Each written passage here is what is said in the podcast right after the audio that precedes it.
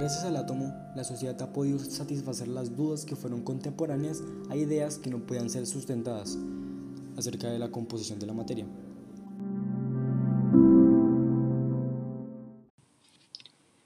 John Dalton, químico y físico británico, trabajó con eficacia para conseguir la unión entre el concepto de elemento químico y las hipótesis atómicas antiguas, que sirvió para desarrollar la teoría atómica en la que se basa la ciencia física moderna.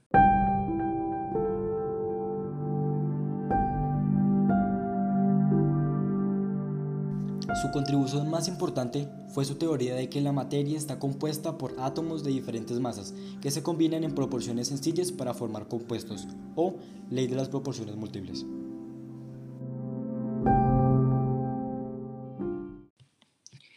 Tras haber trabajado distintos temas, el gran interés de Dalton por la estructura física de los gases se hizo evidente.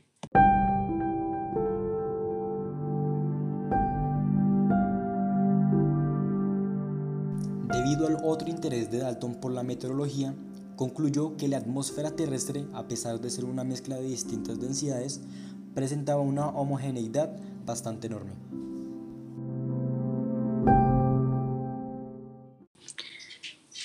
Tras saber que diferentes componentes, en este caso gases, se encontraban en la atmósfera, decidió tomar muestras de aire de diversas alturas, debido a los hallazgos de aquellas épocas. No era posible tomar muestras de aire en regiones superiores a varios kilómetros sobre la superficie de la Tierra, ya que existe una diferencia notable de composición a alturas superiores.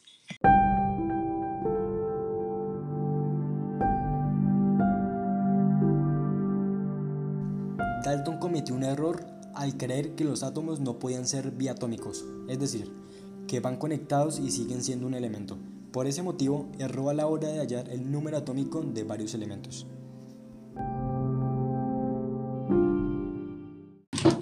Un dato acerca de Dalton, dejando atrás los fenómenos patentados por su mano, es que él padecía una enfermedad genética producida por una discromatopsia o imposibilidad para distinguir algunos colores, con frecuencia el rojo y el verde, llamada en la actualidad como daltonismo.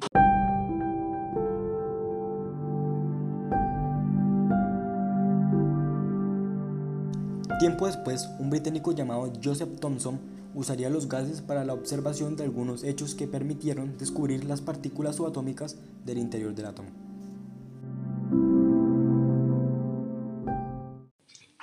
Con la experimentación de los tubos de rayos catódicos, llegó a la conclusión que se presentaba un elevado voltaje cuando la corriente eléctrica pasaba del electrodo positivo al electrodo negativo, dando así la corroboración de un nuevo fenómeno descubierto llamado electricidad.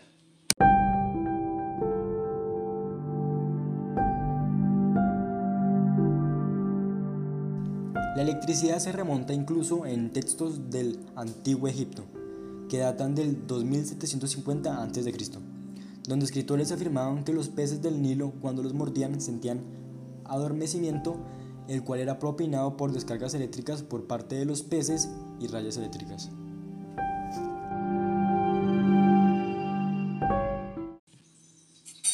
En base a la experimentación de los nuevos tubos de rayos catódicos, Wilhelm Conrad Röntgen, accidentalmente experimentando con sustancias fluorescentes, descubrió un nuevo tipo de radiación llamado rayos X, denominado de esta manera por la fuente desconocida de su procedencia.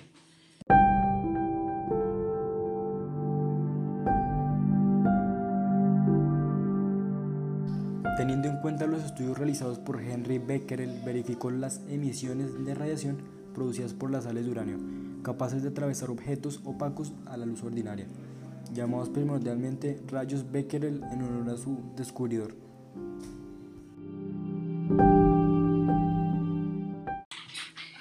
El fenómeno patentado por Becquerel fue estudiado por el matrimonio Curie, Pierre y Marie Curie. Por parte de Marie Curie se encargaría de investigar los elementos que emitiesen rayos Becquerel, siendo el torio y el uranio los únicos. Este fenómeno lo denominó como radioactividad.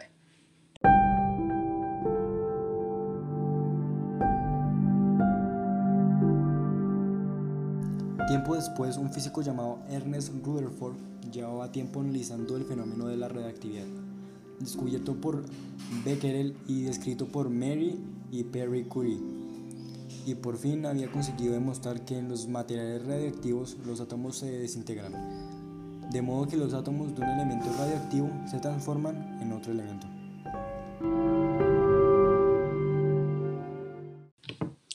Rutherford usó la radioactividad para explorar el interior de los átomos, disparó rayos alfa contra una finísima lámina y observó atónito cómo algunas de esas partículas alfa rebotaban hacia atrás. Recuperado el impacto, en 1911 dedujo que aquello solo era posible si los átomos tenían un minúsculo núcleo, con carga positiva que concentraba casi toda su masa. Había nacido el modelo atómico de Rutherford, perfeccionado luego por su alumno Bohr, esta imagen tan familiar del átomo con los electrones girando alrededor de ese núcleo.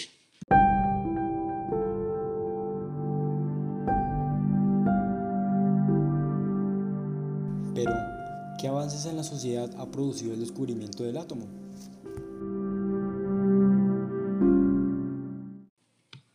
El átomo ha sido el precursor de varios fenómenos los cuales han mejorado nuestro diario vivir de una forma notable, como es el caso de la electricidad o en sectores más relevantes como la ciencia y la tecnología, los cuales han cooperado mutuamente para lograr el mismo objetivo, innovar para mejorar el estilo de vida. La nanotecnología es claramente un ejemplo del avance de la sociedad con relación a la tecnología, ya que se ha encargado de proteger nuestro sistema inmunológico por medio de diminutas partículas y no podemos olvidar a los predecesores de tecnologías como plasma, LED o LCD, como lo eran los monitores, televisores y osciloscopios fabricados con tubos de rayos catódicos.